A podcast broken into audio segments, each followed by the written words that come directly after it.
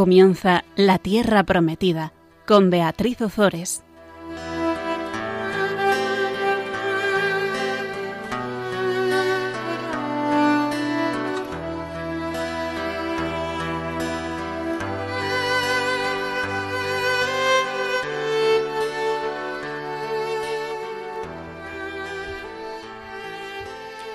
Buenas tardes, queridos amigos de Radio María. Aquí estamos un miércoles más en el programa La Tierra Prometida. Buenas tardes, Fabián. Buenas tardes, Bea. Fabián Melendi sigue con nosotros todavía y esperemos que por mucho tiempo antes de que vuelva a marcharse. Vamos, bueno, vamos a invocar primero al Espíritu Santo y comenzamos. Espíritu Santo, tú, eres el, aliento del Padre y del Hijo, en la eternidad dichosa tú nos has sido enviado por Jesús para hacernos comprender lo que Él nos ha dicho y guiarnos hacia la verdad completa. Tú eres para nosotros aliento de vida, aliento creador, aliento santificador. Tú eres quien renueva todas las cosas. Humildemente te pedimos que nos animes y habites en nosotros, en cada uno de nosotros, en cada uno de nuestros hogares en cada uno de nuestros equipos, para que podamos vivir el sacramento del matrimonio como un lugar de amor, un camino de felicidad y un medio de santidad. Amén. Bueno, habría que aclarar que esta oración es de los equipos de... De los equipos de Nuestra Señora. Exacto, pero que estamos todos incluidos los que tengan el sacramento del matrimonio y los que no también están incluidos aquí. Todos desposados con nuestro Señor Jesucristo ante todo. Bueno, pues en el programa pasado veíamos cómo Eliseo ordena ungir en nombre del Señor a Jehú como rey de Israel. Y dábamos ya, bueno, dábamos, eh, se da comienzo a una nueva dinastía en Israel, a la dinastía de Jehú.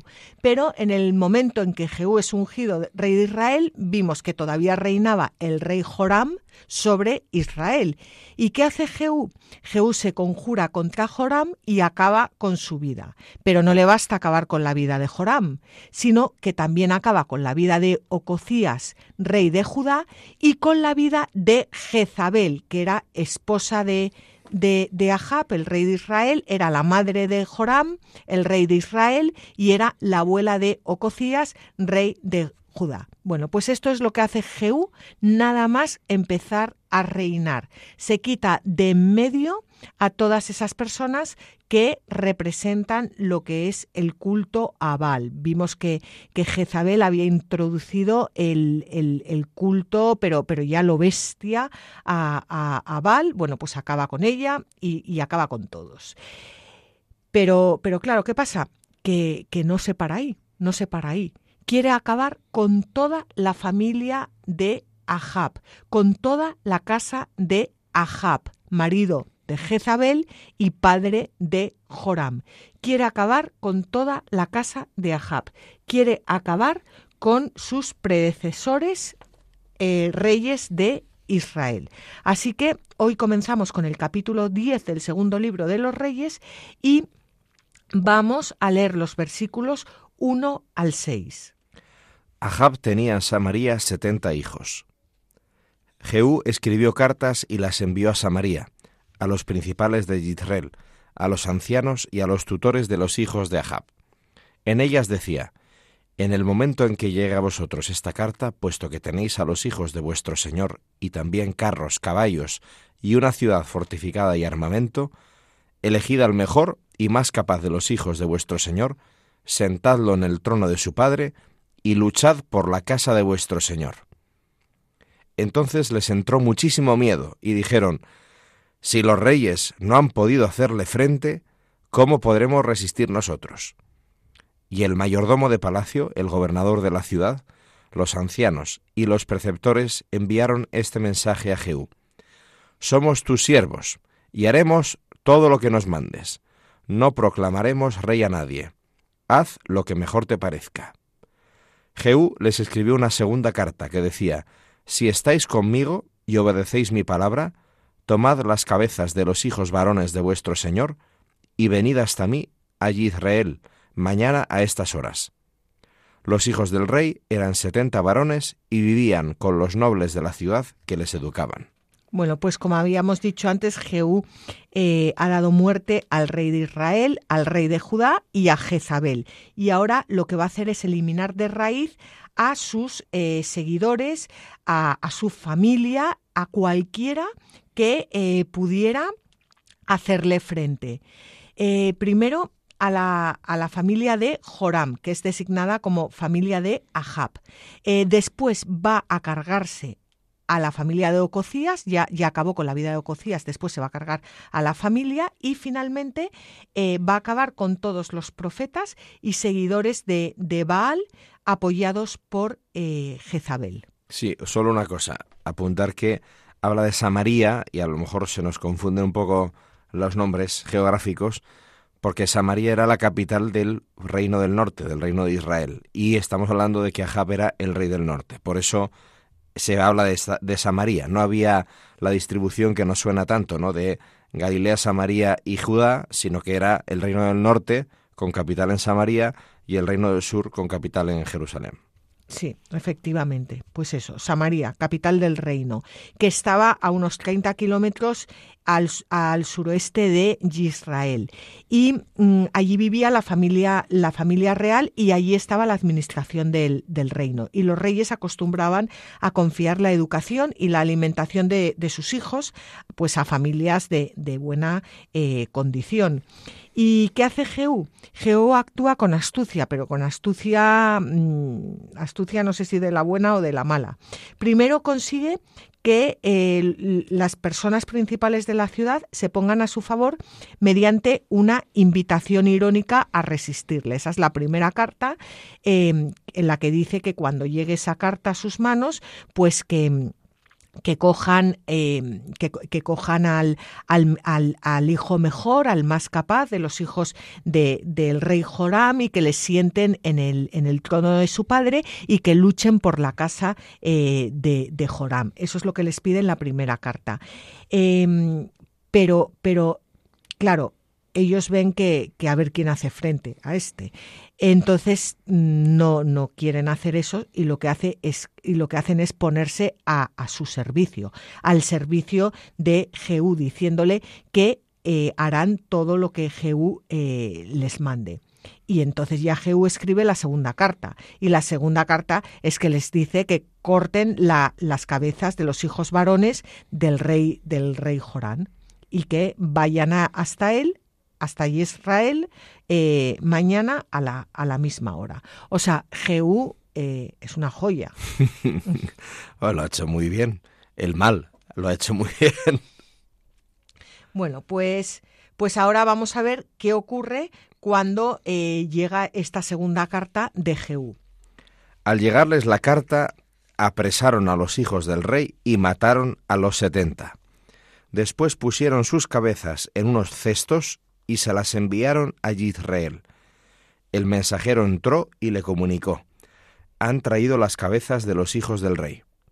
Jehú ordenó, colocadlas en dos montones junto a la puerta de entrada hasta mañana por la mañana. A la mañana siguiente salió Jehú y quedándose de pie dijo a todo el pueblo, Vosotros sois inocentes. Yo me he conjurado contra mi señor y le he matado. Pero ¿quién ha asesinado a estos? Das cuenta ahora de que ninguna de las palabras que pronunció el Señor contra la casa de Ahab ha caído por tierra.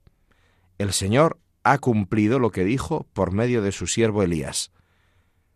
Después Jehú mató a todos los sirvientes de la casa de Ahab en Israel, a todos los nobles, a todos sus amigos y a sus sacerdotes, hasta que no dejó ni rastro de él.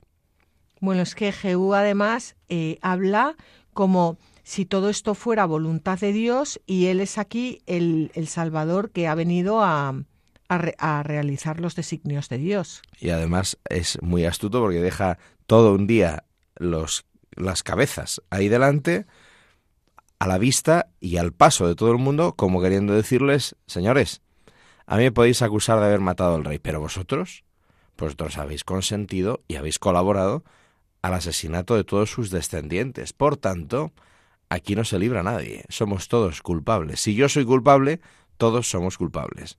Así que a mí no me podéis atribuir que sea un traidor a la patria, porque todos vosotros lo sois conmigo. O sea que se los ha metido a todos en el bolsillo. O sea, les ha manipulado a todos. Y luego eh, no deja títere con cabeza, efectivamente. Nobles a los sirvientes que acaban de matar a los hijos para salvar la vida, los mata también. Y, por supuesto, sacerdotes, amigos y, todo lo que tuviera que ver con, con Ahab. ¿Y a ti no te parece, Fabián, que esto es una táctica muy actual? De toda la historia, ¿no? Sí. También ahora. Sí, o sea, quiero decir que muchas veces nos ponen o ponemos entre la espada y la pared y las personas hacen cosas que, porque no estoy segura que estos nobles, eh, estas personas, no querían cortar las, las cabezas de, de esos chicos. Claro. Y, mm, y, y y que muchas veces nos ponen entre la espada y la pared y no tenemos la valentía suficiente para decir, no, yo no voy a cortar la cabeza de esa persona, yo no la voy a matar, o yo no voy a acabar con ella, o yo no voy que corten la mía. Y entonces acaban haciéndonos eh, cómplices de cosas que en, principio nosotros ni teníamos planeadas ni, ni, ni, ni queríamos hacer. Sí, es que no me acuerdo quién decía esto, pero es famosa la frase, ¿no? El peor mal no es el mal del malo, es la inacción del bueno. Pues somos cómplices, claro, que somos cómplices del mal, sí, sí. Totalmente.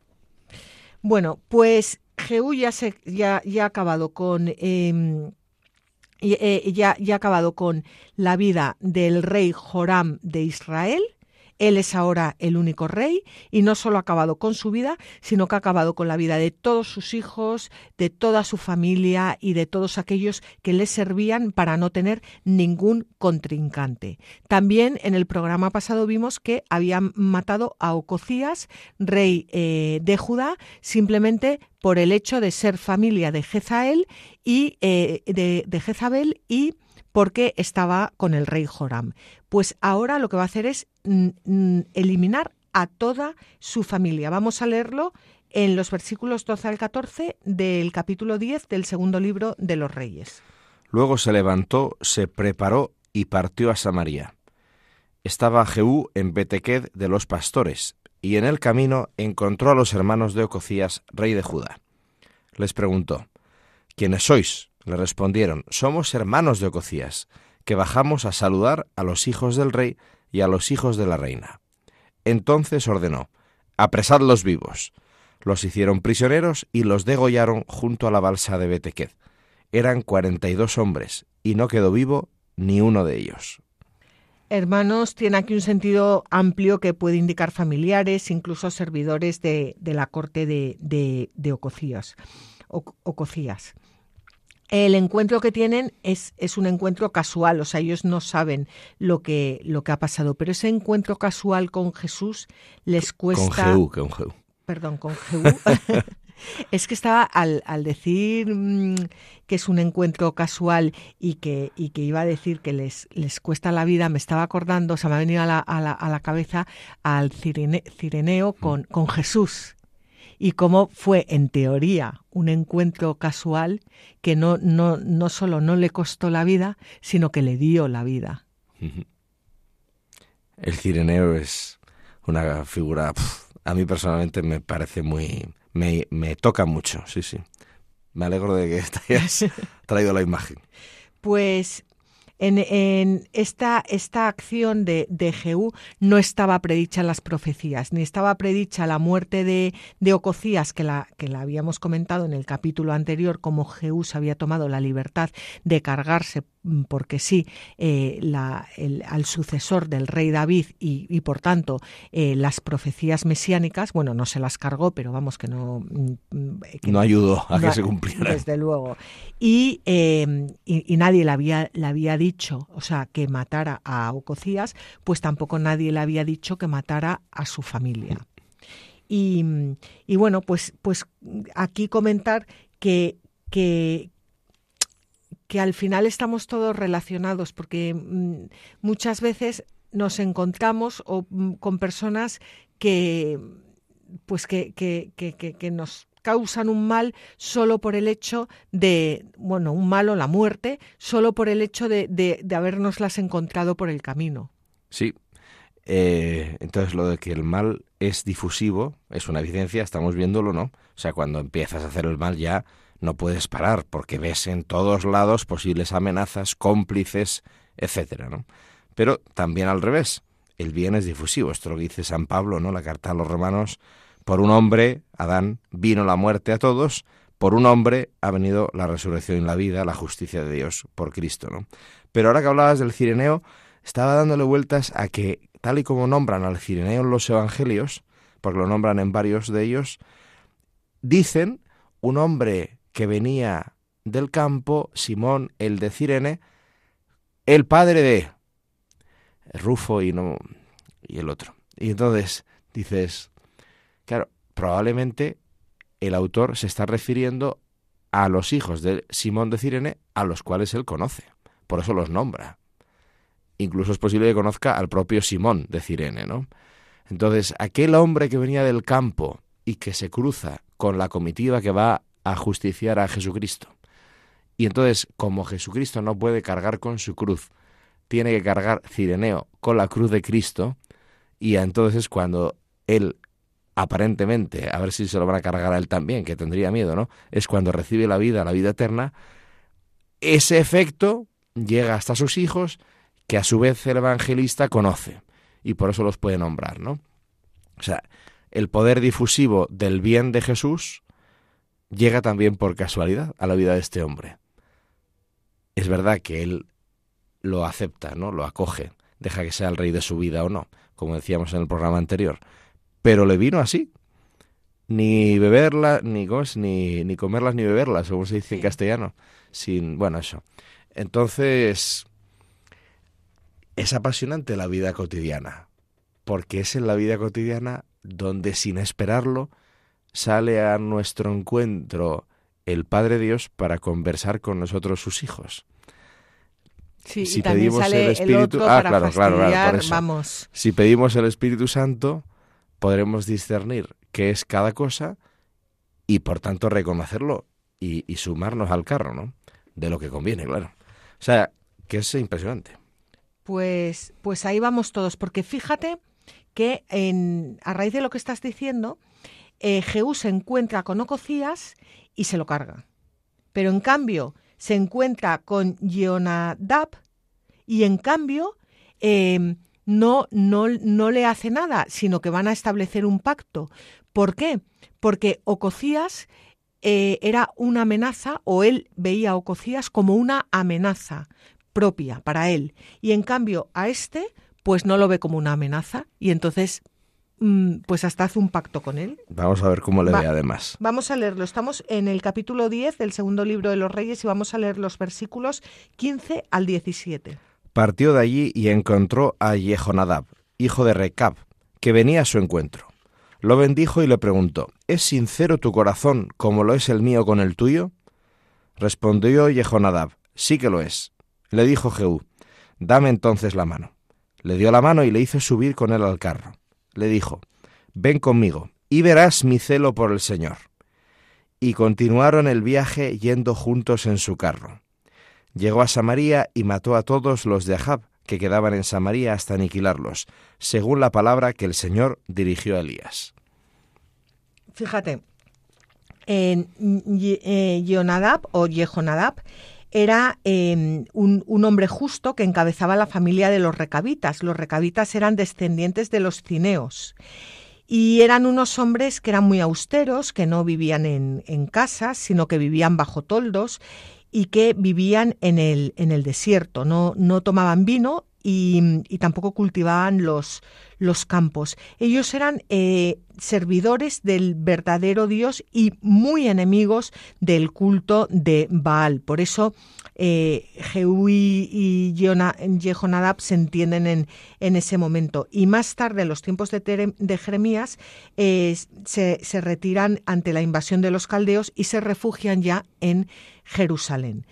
Mm, ahí em, lo que ve Jehú es en vez de alguien que va a robarle su propia gloria o que puede quitarle, destronarle, ve a alguien que puede eh, luchar con él contra los, los seguidores de Baal. Sí, y estaba fijándome en el diálogo, ¿no? Porque al verlo en otro diálogo se nos desempolva las frases que ya no suenan atópicos. Entonces captamos la fuerza que tienen. Porque le dice Jehú, dame la mano.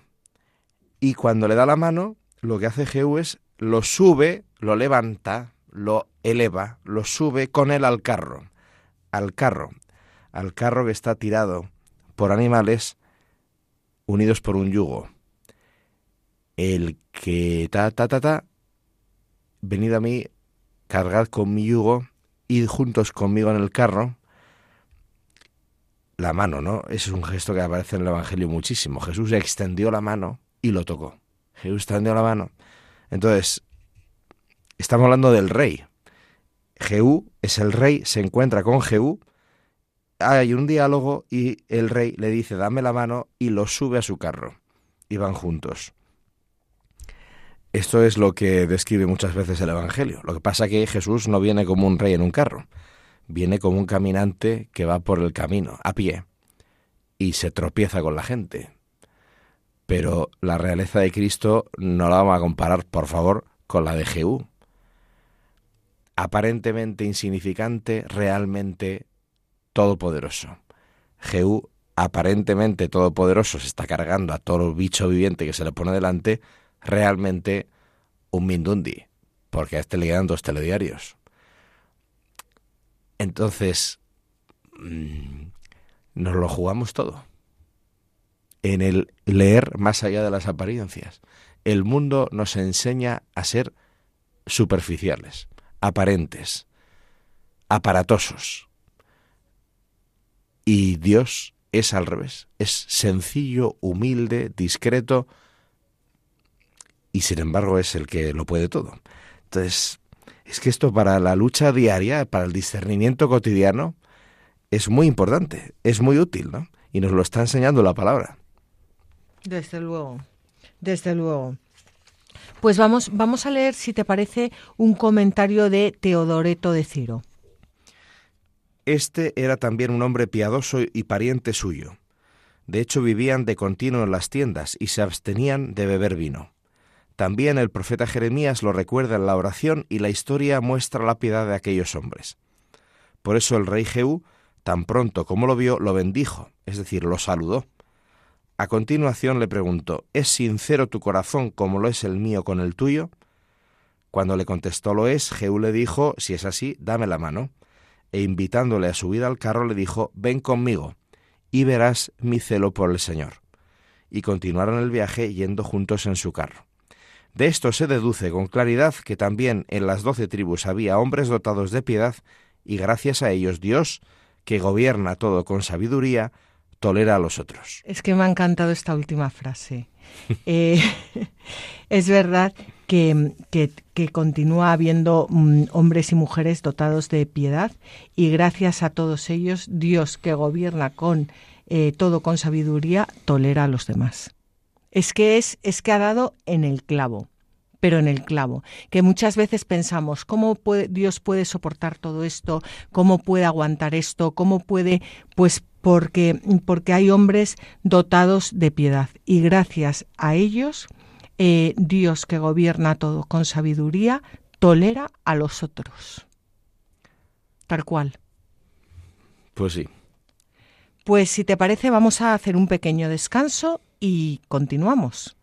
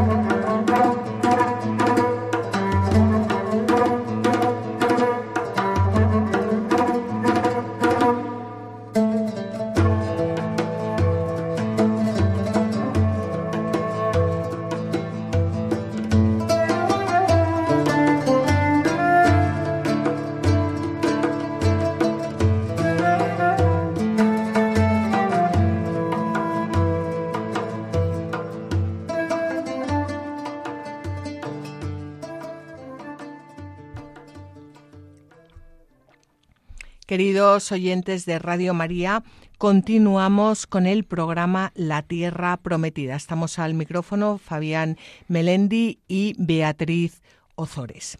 Estábamos hablando de Jehú, Jehú, rey de Israel, que se había ido cargando a, a casi todo aquel que se ponía en su eh, camino. Había acabado ya en el programa pasado con Joram, rey de Israel, y ahora eh, termina, asesina a toda su familia. En el programa pasado también habíamos visto cómo daba muerte a Ococías, rey de Judá, y en este programa hemos visto también cómo termina con toda su familia y en el programa pasado vimos cómo eh, mataba a Jezabel y a continuación vamos a ver cómo eh, termina con todas las personas que seguían a Jezabel y con eh, aquellos que servían, como hacía Jezabel, a Baal. vamos a leer ahora los versículos 18 al 21 del capítulo 10 del segundo libro de los Reyes. Después Jehú convocó a todo el pueblo y le dijo, Ahab sirvió poco a Baal, pero Jehú le servirá mucho. Ahora convocad junto a mí a todos los profetas de Baal, a todos los que le dan culto, y a todos los sacerdotes sin que falte nadie, porque tengo una gran ofrenda para Baal. Aquel que falte no sobrevivirá. Jehú obraba con astucia, a fin de hacer perecer a los adoradores de Baal. Y ordenó, Celebrad una fiesta solemne en honor de Baal la convocaron, y Jehú envió la noticia por todo Israel. Todos los adoradores de Baal vinieron, sin que hubiera ni uno que no acudiese. Entraron en el templo de Baal, que quedó totalmente lleno. Bueno, pues Jehú aquí utiliza la misma estrategia que utilizó en Samaria con los tutores de los 70 hijos del rey Ahab. ¿Y cuál, y cuál es la, la estrategia? Pues la mentira. Es el tema, sí. Es que me estaba yo acordando mientras leemos esto, y bueno, y ahora vamos a continuar, em, de la frase de el, fin justifica eh, los medios, el fin no justifica los medios. No debería justificarlo. Claro. Entonces, estos, em, el, a, se siente llamado a acabar con, em, con todo el culto idolátrico en Israel y con, y con eh, las personas que siguen el culto, pero lo que le falta a Jehú, y lo digo traído a nuestras vidas, ¿eh? por eso lo estoy, lo estoy diciendo. Em, cuando leemos todos estos capítulos es que le falta ese trato con el Señor que vemos en los profetas de Dios. Totalmente. Y, pero él está convencido, o eso dice, claro, que está haciendo la misión de Dios. Claro, pero le falta por eso, le falta ese trato en el que Dios le dice cómo quiere que haga esa misión. La está haciendo como a él le da la gana, matando a, todas las personas que se le ponen por el camino. Pero por eso le falta esa, esa oración, porque eh, habíamos dicho, ya no me acuerdo si era en este programa o en, el anterior, que no nosotros tampoco podemos juzgar a, a Jehú porque, eh, bueno, porque esto es el Antiguo Testamento, porque Jesucristo todavía no se ha revelado, porque todavía no, no han tenido un encuentro con el amor, em, pero, pero, pero bueno, mm, yo creo que algo, algo sí se puede decir, y es que si este Jehú se dedicase a tener un diálogo con el Señor su Dios, con el Dios verdadero, y a preguntarle cómo quiere que se hicieran, cómo quería que se hicieran las cosas, estoy segura que no hubiera llevado a cabo todo esto. ¿Y esto por qué lo estoy contando? Porque muchas veces leemos, y el Señor le ordenó que acabara con tal. Y él acaba con tal como le sale de las narices. Pero no como él al Señor le hubiera gustado. Sí, y era posible, como decías tú ahora, porque acaban de hablar de los cineos el personaje con el que se acaba de llegar a ese sitio en el carro eh, era Cineo. O sea, eh, Yehonadab era uno de esos que pertenecía a ese grupo de gente que vivían austeramente buscando la piedad y, que decía Teodoreto de Ciro, ¿no? Hagamos de leer su comentario, que debido a este tipo de gente que vive en la piedad, Dios consiente la impiedad de todos los demás. Bueno, pues Jehú, habiendo recibido una misión, especial, podría aprender de su compañero de carro. Claro. Pero no le interesa, porque lo que le interesa que es hacer de su capa un sallo. Claro, acabar con todos para, poner, para, para gobernar él, Eso es. Y bueno, pues a mí me estaba, me estaba sirviendo mucho para traerlo a, nuestra vida y ver cómo muchas veces pues nos equivocamos en, pues dentro de la iglesia eh, y queremos, el fin es bueno porque queremos hacer cosas buenas, pero muchas veces nos vamos, car bueno, digo a veces, eh, no, no, digo, pero que, que, porque queremos hacer algo bueno, pues vamos eh, cargándonos a, a mucha gente por el camino. Y, y analizando un poco esto, pues qué falta ahí. Trato con el Señor. Un corazón que late.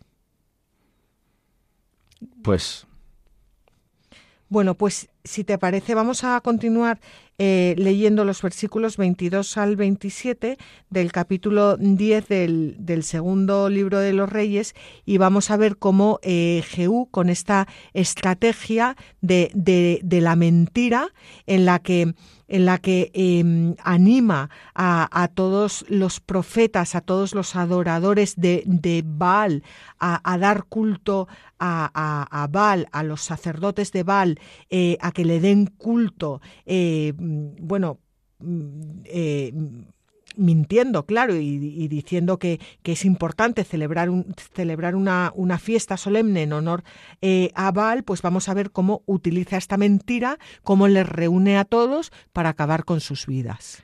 Entonces Jehú ordenó al encargado del vestuario, saca vestiduras para todos los adoradores de Baal. Este sacó las vestiduras. Jehú entró con Jehonadab, hijo de Recab, al templo de Baal, y dijo a los adoradores de Baal, Haced una inspección y mirad que no haya aquí con vosotros adoradores del Señor, sino solo adoradores de Baal. Estos entraron a ofrecer sacrificios y holocaustos. Jehú colocó fuera ochenta hombres y les dijo, Si escapa alguno de los hombres que pongo en vuestras manos, lo pagaréis con vuestra vida. Cuando se terminó de ofrecer el holocausto, ordenó Jehú a los jefes y a los oficiales, Entrad y matadlos, que no escape ni uno. Los mataron a espada, y los jefes y oficiales los arrastraron fuera. Después entraron en el interior del templo de Baal, sacaron las imágenes del templo de Baal y las quemaron. Demolieron la imagen de Baal y su templo, y lo convirtieron en letrinas hasta el día de hoy. Bueno, pues eh, aquí culmina la, acción de Jehú para erradicar de, Israel el culto a, Baal. Y mm, el relato lo que pone de, relieve, una vez más, es la astucia de este, de este rey para que no quede ni rastro de, estos, de estos cultos. Y Jehú lo que está haciendo o sea, lo que está haciendo aquí es cumplir con la, con la ley de, que encontramos en, en Deuteronomio 12, en Deuteronomio 12, 2, 3, que la voy a leer ahora, eh, sobre la destrucción de los lugares paganos. Pero como decíamos antes, o sea, el, el, el fin el fin está bien porque es destruir los lugares paganos, pero los medios, los medios no, no están bien. El, el Deuteronomio dice así: estas son las leyes y las normas que os esmeraréis en poner por obra en la tierra que os da el Señor, Dios de tus padres, para que la poseas todos los días que viváis sobre la tierra. Destruiréis por completo todos los lugares en que las naciones gentiles que vais a conquistar han dado culto a sus dioses, sobre las montañas altas, sobre las colinas y bajo cualquiera de los árboles frondosos. Destruiréis sus altares, quebraréis sus estelas, quemaréis sus aserás en el fuego, destrozaréis las imágenes de sus dioses hasta borrar sus nombres de esos lugares. Pero yo, Fabián, lo que no leo aquí, o sea, aquí dice, en la ley del Deuteronomio, eh, dice, destruiréis por completo todos los, los lugares, los, los lugares, eh, los altares, eh, las estelas, las aserás, las imágenes, pero no dice destruiréis a las personas. Yo no lo leo. Sí, y además de que no dice las personas, hombre, también es verdad que para poder hacer todo esto los demás ofrecerán resistencia, con lo cual se presupone que para poder llegar a hacer esto tendrás que también enfrentarte a los que utilizaban todas estas cosas. Pero el tema, o sea, Jehú ¿qué acaba haciendo? Jehú miente, miente, y así vence, miente con los sirvientes de los hijos de, de su oponente, de Ahab, y luego miente también a los adoradores de Baal. ¿Qué había hecho Ahab y Jezabel para quedarse con el campo de Nabot? Mentir. Entonces, el elegido de Dios, para realizar la misión que Dios le ha encomendado, acaba usando los medios de lo que ha traído la desgracia al pueblo. Se ha vendido. Hmm. O sea, ha hecho de la misión divina una ovación al, a la tentación, al pecado. Entonces, bueno, es verdad que con estos miembros hay que hacer el cesto y que el Señor actúa en la historia a través también de este personaje, ¿no? Pero se ha dado la vuelta a la sortilla. al final, el hombre que, como decías tú antes, si no tenemos intimidad con Dios, acabaremos teniendo intimidad con nuestro ego. Y nuestro ego es el campo de Satanás, o sea, es la tentación. Ahí nos la escuela todas. Entonces, mm, es un aviso a navegantes muy serio, ¿no? Puede tener muy buenas intenciones de partida, pero al final, como no mantengamos la comunión con Dios, acabamos siendo igual que aquellos a los que se supone que, queremos mejorar o, enmendar la plana, ¿no? Mm, desde luego. Y, bueno, y por eso, pues no podemos juzgar la conducta de Jehú con nuestro criterio humano, em, porque está de por medio la voluntad de Dios, pero, pero, sí podemos analizarla y ver cuál es realmente la voluntad de Dios y cuál es realmente la voluntad de Jehú. Sí, sí, y queda bastante clara bastante clara y sobre, y sobre todo para aplicarlo a nuestras vidas, porque al final el objetivo de esto no es hacer un juicio sobre Jehú y decir, bueno, Jehú, no, no, es es lo que, lo que ya hemos dicho antes, ver qué GU llevamos nosotros, eh, nosotros dentro. Y luego hay un tema muy interesante y es que mm, GU mata a los impíos y mata a los sacrílegos con, con una mentira impía y con un sacrificio eh, sacrílego, sacrílego. Por lo tanto, GU no es un modelo a imitar por los cristianos. Y vamos a leer un trozo, es un poco largo, ¿no? Pero mm, eh, de, de, una carta escrita por San Agustín a Casensio, y en esa carta eh, Agustín habla a, Casensio del, del, martirio y le dice que Jehú no puede ser un modelo de comportamiento para los cristianos. Y vamos a leerla porque, porque creo que es algo que, que es para meditar y que nos puede también ayudar a, a todos nosotros. Semejante doctrina deshonra a los santos mártires y hasta despoja de todo valor al martirio. Según ellos, los priscilianistas, los mártires hubieran obrado con más cordura y justicia negándose a confesarse cristianos ante sus perseguidores. Habrían evitado así que éstos fueran homicidas por su culpa. Mintiendo y negando lo que eran, habrían conservado la vida en su cuerpo y la fe en su corazón, y a su vez hubieran impedido que los perseguidores cometieran el crimen previsto. No eran hermanos suyos en la fe cristiana y por eso no debían confesarles con su boca la verdad que abrigaban en su corazón, sobre todo cuando eran enemigos de esa misma verdad. Y como ejemplo clásico de mentir con prudencia evocan maliciosamente la memoria de Jehú. Si Jehú dicen, mintió fingiéndose siervo de Baal para exterminar a los adoradores del ídolo, con cuánta mayor razón deberían mentir los siervos de Cristo, fingiéndose siervos de Satanás, para que los siervos de Satanás no exterminen a los siervos de Cristo. Si Jehú ofreció sacrificios a Baal para matar a los hombres, más todavía podrán los cristianos sacrificar a los ídolos con el fin de salvar a los hombres. ¿Qué les puede importar a los mártires fingir este culto material al diablo si en su corazón conservan íntegro el verdadero culto a su Dios? Tal es su genial doctrina de las mentiras verbales. Pero los auténticos, los santos mártires, no entendieron de esa manera la doctrina del apóstol. Ellos intuyeron y mantuvieron con firmeza lo que está escrito. Con el corazón se cree para ser justificado, pero es preciso dar testimonio de palabra para alcanzar la salvación. Y en su boca no se encontró mentira. De esta suerte, volaron inmaculados a las moradas celestiales, donde no necesitarán resguardarse de las tentaciones de la mentira, puesto que no habrá ya ni prójimos ni extraños que digan mentiras. Y el ejemplo de Jehú, que busca, mediante impías mentiras y sacrificios sacrílegos, a los hombres sacrílegos e impíos para matarlos, nunca habría sido motivo de imitación para ellos, aunque la Sagrada Escritura haya silenciado totalmente su valor moral.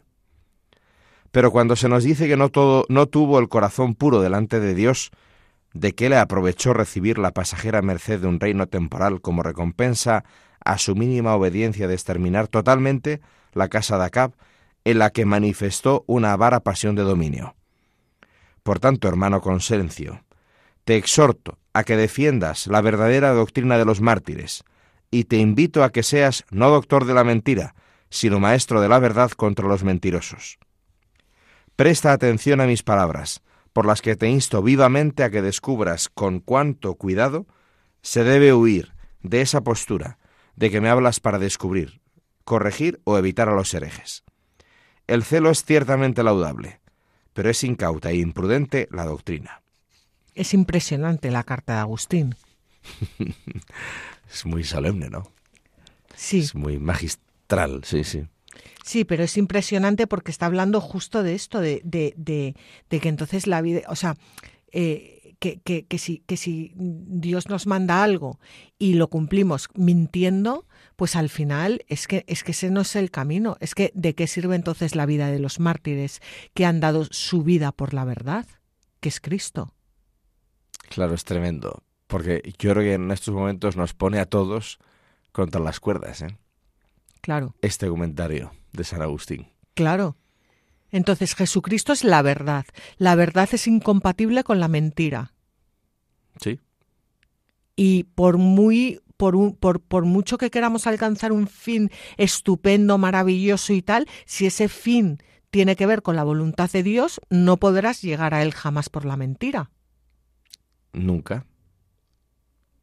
Entonces es, eh, es, es, un comentario eh, fíjate que dice, ¿qué les puede importar a los mártires fingir este culto material al diablo si en su corazón conservan íntegro el verdadero culto a su Dios? Pues no. Dice, los, los santos mártires, los auténticos, no entendieron de esa, de, de, de esa forma de razonar. Claro que no la entendieron. Con el corazón se cree para ser justificado, pero es preciso dar testimonio de la palabra para alcanzar la salvación y en su boca no se encontró mentira. Claro, no basta, no basta con hay que hay que dar a conocer, hay que dar testimonio de la de la verdad hasta la muerte, hasta con la vida. Sí, eso es la doctrina de la Iglesia desde el principio. Ya, pero ¿sabes lo que pasa, Fabián? Que, que muchas veces, lo comentaba yo el otro día con mi marido, vivimos como si fuéramos dos personas. O sea, una, eh, la, la, persona eh, bautizada que va, que va a misa los domingos o que va a misa todos los días y que reza el rosario, y otra, la persona que, que no sé si bautizada o no, pero que, que va a trabajar y que en el trabajo, pues, entonces, como que separamos nuestra, nuestra vida laboral o nuestra, nuestro día a día de lo que es nuestra espiritualidad. Sí. Y, y, y, y, bueno, pues, pues, pues así está nuestra sociedad. O sea, unos porque no creen y no practican, otros porque sí creen y practican, pero viven una doble vida. Y otros porque creen y practican y no viven una doble vida, pero les mmm, llevan al martirio, vamos. Sí. Eh, yo creo que esta palabra es muy dura para nosotros que en el fondo pues pues nos gusta una vida cómoda. Sí. Cómoda.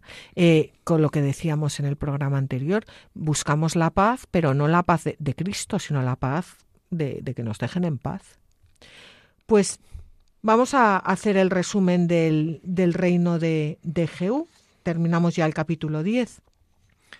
Jehú extirpó de Israel a Baal solo que no se apartó de los pecados de Joroboán, hijo de Nabot, de Nebat, con los que hizo pecar a Israel, es decir, los becerros de oro que había en Betel y en Dan.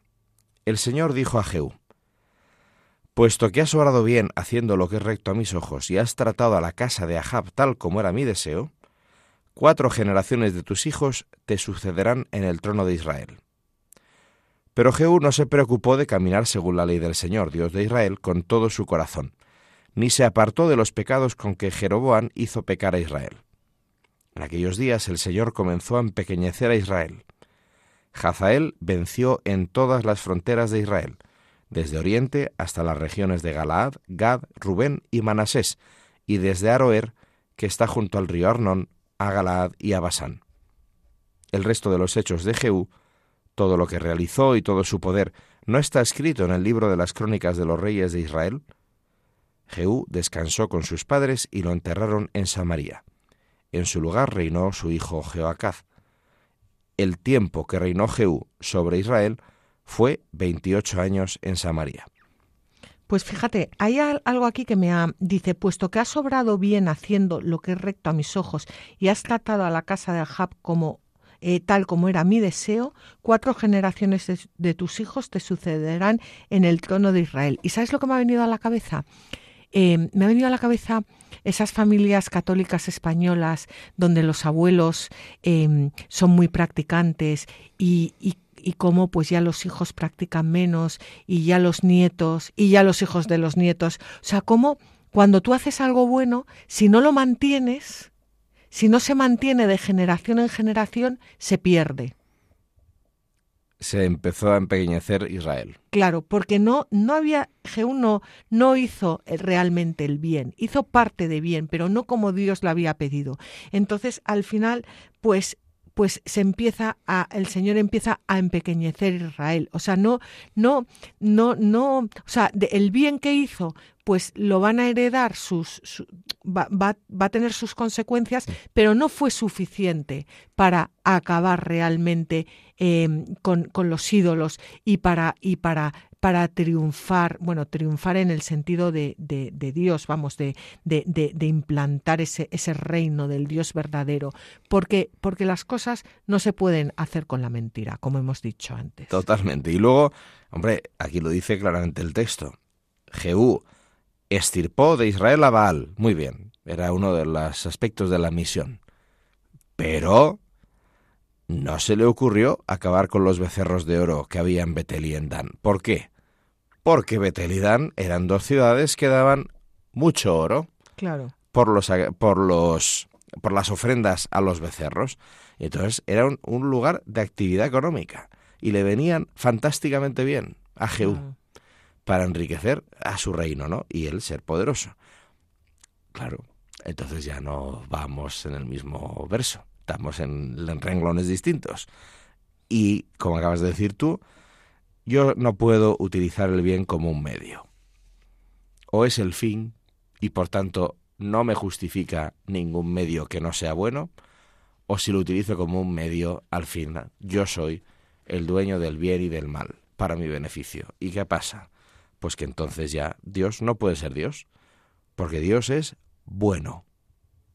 Y si yo quiero usar el bien y el mal en mi beneficio, no le estoy dejando a Dios ser Dios porque Dios es bueno. Bueno, pues ya está, se empequeñeció Israel y a más que va a ir la cosa. No hay mentiras piadosas y, no hay un mal menor, ni el mal es el mal, y ni es ni menor ni mayor, ni un mal lleva a otro y a otro y a otro. Y el menor se hace mayor en, en muy poquito tiempo, como, como estamos viendo a lo largo de la historia. Bueno, pues vamos a, a terminar ahora el programa, Fabián, y le damos las gracias a nuestros oyentes por habernos acompañados acompañado. Os recordamos que el próximo programa es dentro de 15 días, que podéis escuchar este programa y todos los anteriores en la página web latierraprometida.es. También podéis pedirlo en el teléfono de Radio María 91 822 8010 o en la página web www.radiomaria.es y como siempre, ah bueno, y que no os olvidéis que nos podéis escribir al mail la tierra prometida arroba radiomaria.es y como siempre os animamos a que cojáis vuestras Biblias y no dejéis de leerlas, meditarlas y rezarlas porque en los libros sagrados el Padre que está en los cielos sale amorosamente al encuentro de sus hijos para conversar con ellos.